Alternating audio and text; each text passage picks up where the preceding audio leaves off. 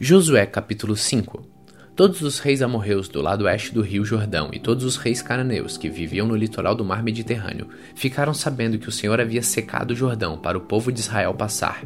E como o povo de Israel estava chegando, eles ficaram com medo e perderam toda a coragem. O Senhor Deus disse a Josué: Prepare algumas facas de pedra e faça uma segunda cerimônia de circuncisão no meio do povo. Josué fez as facas e circundou os israelitas no monte da circuncisão. Ele fez isso porque todos os homens que tinham a idade para a guerra quando saíram do Egito haviam morrido pelo caminho no deserto.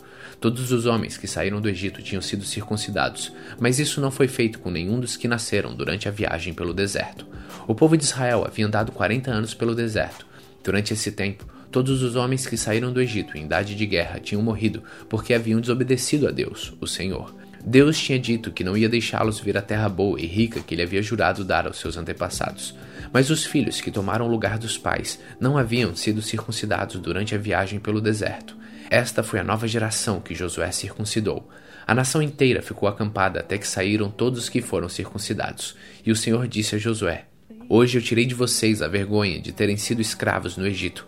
Foi por isso que chamaram aquele lugar de Gigal, e este nome continua até hoje.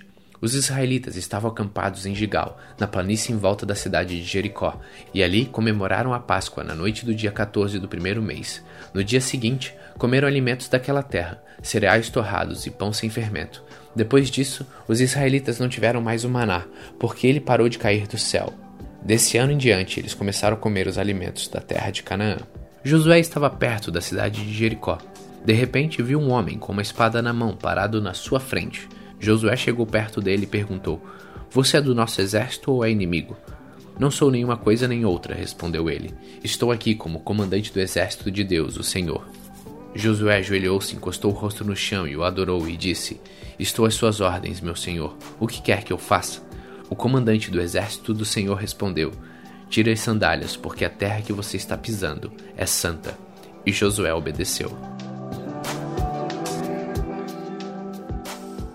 Josué capítulo 6 Os portões da cidade de Jericó estavam muito bem fechados, para não deixar que os israelitas atravessassem. Ninguém podia entrar nem sair da cidade.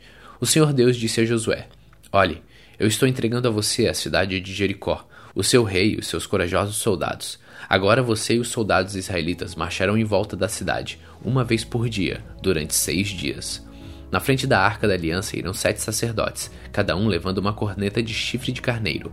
No último dia, você e os seus soldados marcharão sete vezes em volta da cidade, e os sacerdotes tocarão as cornetas. Quando eles derem um toque longo, todo o povo gritará bem alto. Então a muralha da cidade cairá. Aí cada um avançará diretamente para a cidade. Josué chamou os sacerdotes e disse: Carreguem a arca da aliança, e na frente fiquem sete sacerdotes levando cornetas. E disse ao povo: comecem a marchar em volta da cidade e que os soldados marchem na frente da arca da aliança de Deus, o Senhor. Então, seguindo as ordens de Josué, os sete sacerdotes ficaram na frente da arca e começaram a tocar as cornetas. Os soldados iam na frente dos sacerdotes que tocavam as cornetas, e um grupo de guardas seguia a arca. Durante esse tempo, as cornetas tocavam, mas Josué tinha dado ordem ao povo para não gritar, nem fazer barulho, até que ele mandasse. Aí Josué ordenou que os sacerdotes dessem uma volta ao redor da cidade, carregando a arca da aliança. Depois voltaram ao acampamento e passaram a noite lá. No dia seguinte, Josué se levantou de madrugada e os sacerdotes carregaram a arca. Os sete sacerdotes que levavam as sete cornetas iam na frente, tocando sem parar. Os soldados iam na frente deles, e um grupo de guardas seguia a arca. As cornetas não paravam de tocar. No dia seguinte, no segundo dia, marcharam de novo uma vez em volta da cidade e voltaram ao acampamento. E fizeram isso durante seis dias. No sétimo dia, levantaram-se de madrugada e marcharam em volta da cidade sete vezes no mesmo dia. Foi só neste dia que deram sete voltas ao redor da cidade. Na sétima volta, quando os sacerdotes acabaram de tocar as cornetas, Josué disse ao povo: Gritem agora! O Senhor Deus está entregando Jericó a vocês. A cidade deve ser destruída junto com tudo que há nela, como oferta para Deus. Somente ficará viva a prostituta Raabe e a sua família, porque ela escondeu os nossos espiões. Mas não peguem nada daquilo que vai ser destruído. Se ficarem com qualquer coisa que eu mandei destruir, vocês vão trazer desgraça e destruição ao acampamento israelita. Mas os objetos de prata, ouro, bronze e ferro serão separados para o Senhor e colocados no seu tesouro. Então os sacerdotes tocaram as cornetas Logo que o povo ouviu este som, gritou com toda a força, e a muralha caiu. Aí todos subiram e entraram na cidade e a tomaram. E mataram com as suas espadas todos os que estavam na cidade, homens e mulheres, crianças e velhos. Também mataram os bois e as ovelhas e os jumentos. Depois, José disse aos dois homens que haviam servido como espiões: Entrem na casa de Raabe, a prostituta, e tragam a família dela para fora, conforme vocês prometeram. Eles foram e fizeram sair Raabe, o seu pai e a sua mãe, e os seus irmãos e o resto da família. Tiraram todas as pessoas da casa e os puseram do lado de fora do acampamento israelita. Então, incendiaram a cidade e queimaram tudo que havia nela, menos os objetos de ouro, prata, bronze e ferro. Essas coisas foram colocadas no tesouro da casa de Deus, o Senhor. Josué deixou que Raabe, a prostituta, e todos seus parentes ficassem vivos, porque ela havia escondido os espiões que ele havia mandado a Jericó. E os descendentes dela vivem no meio do povo de Israel até hoje. Nessa ocasião, Josué amaldiçoou a cidade em nome de Deus, dizendo: quem tentar construir de novo esta cidade de Jericó será amaldiçoado pelo Senhor. Quem puser os alicerces perderá o filho mais velho. Quem colocar os portões perderá o filho mais moço. Assim o Senhor Deus esteve com Josué, e a fama de Josué se espalhou por todo o país.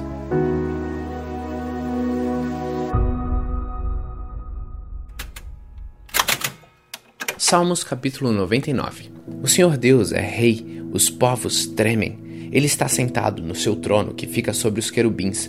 A terra estremece. O Senhor é poderoso em Jerusalém. Ele governa todos os povos. Que todos louvem por causa da sua grandeza e porque ele merece profundo respeito. O Senhor Deus é santo.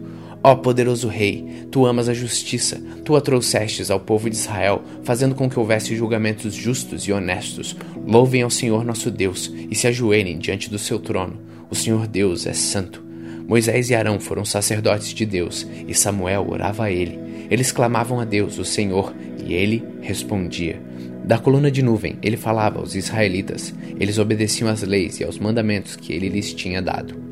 Ó Senhor nosso Deus, tu responde o teu povo. Tu mostrastes que é Deus que perdoa, mas também que castiga as pessoas pelos seus pecados. Louvem o Senhor nosso Deus e o adorem no seu Monte Santo, pois o Senhor nosso Deus é santo.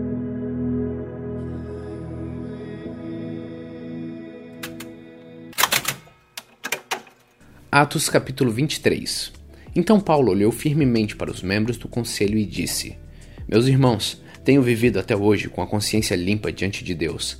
Mas Ananias, o grande sacerdote, mandou que os homens que estavam perto de Paulo dessem um tapa na boca dele. Aí Paulo disse a Ananias: Hipócrita, Deus o castigará por isto. Você está sentado aí para me julgar de acordo com a lei, não é? Então como é que mandou bater em mim? Isso é contra a lei. Os homens que estavam perto de Paulo perguntaram: Você está insultando o grande sacerdote, o servo de Deus? Paulo respondeu: Meus irmãos, eu não sabia que ele é o grande sacerdote, pois as Escrituras sagradas dizem: Não fale mal de nenhuma das autoridades do seu povo. Quando Paulo percebeu que alguns do conselho eram do partido dos saduceus e outro dos partidos dos fariseus, disse bem alto: Meus irmãos, eu sou fariseu e filho de fariseu. Estou aqui sendo julgado porque creio que os mortos vão ressuscitar. Assim que ele disse isso, os fariseus e os saduceus começaram a discutir e o conselho se dividiu. É que os saduceus não creem que os mortos vão ressuscitar, nem que existem anjos ou espíritos, mas os fariseus creem nessas coisas. E assim, a gritaria aumentou ainda mais. Então, alguns mestres da lei que pertenciam ao partido dos fariseus se levantaram e protestaram. Eles disseram: Não vemos nenhum mal neste homem. Pode ser mesmo que um anjo ou um espírito tenha falado com ele. A briga chegou a tal ponto que o comandante ficou com medo de que Paulo fosse despedaçado por eles. Por isso, mandou os guardas descerem para tirar Paulo do meio deles e o levar de volta para a fortaleza. Na noite seguinte, o Senhor Jesus apareceu a Paulo e disse: Tenha coragem, Paulo. Você falou a meu respeito aqui em Jerusalém e vai falar também em Roma. Na manhã seguinte, alguns judeus se ajuntaram e juraram que não iam comer nem beber nada enquanto não matassem Paulo. Os homens que combinaram fazer isso eram mais de 40. Eles foram falar com o chefe dos sacerdotes e com os líderes do povo e disseram: Nós fizemos o seguinte juramento: que Deus nos amaldiçoe se comermos ou bebermos qualquer coisa enquanto não matarmos Paulo. Agora vocês e o conselho superior mandem pedir ao comandante que traga Paulo aqui. Digam que estão querendo examinar melhor o caso dele. Então, antes que ele chegue, nós estaremos prontos para matá-lo. Mas o filho da irmã de Paulo ficou sabendo do plano. Ele entrou na fortaleza e contou tudo a Paulo. Então Paulo chamou um dos oficiais e disse: Leve este moço ao comandante, ele tem uma coisa para contar a ele. O oficial levou o moço ao comandante e disse: Aquele preso que se chama Paulo mandou me chamar e pediu que eu trouxesse este moço, porque ele tem uma informação para o senhor. O comandante pegou o moço pela mão, levou-o para um lado e perguntou: O que é que você tem para me contar? Ele respondeu: Alguns judeus combinaram de pedir ao Senhor que leve Paulo amanhã ao Conselho Superior, com a desculpa de que querem examinar melhor o caso dele.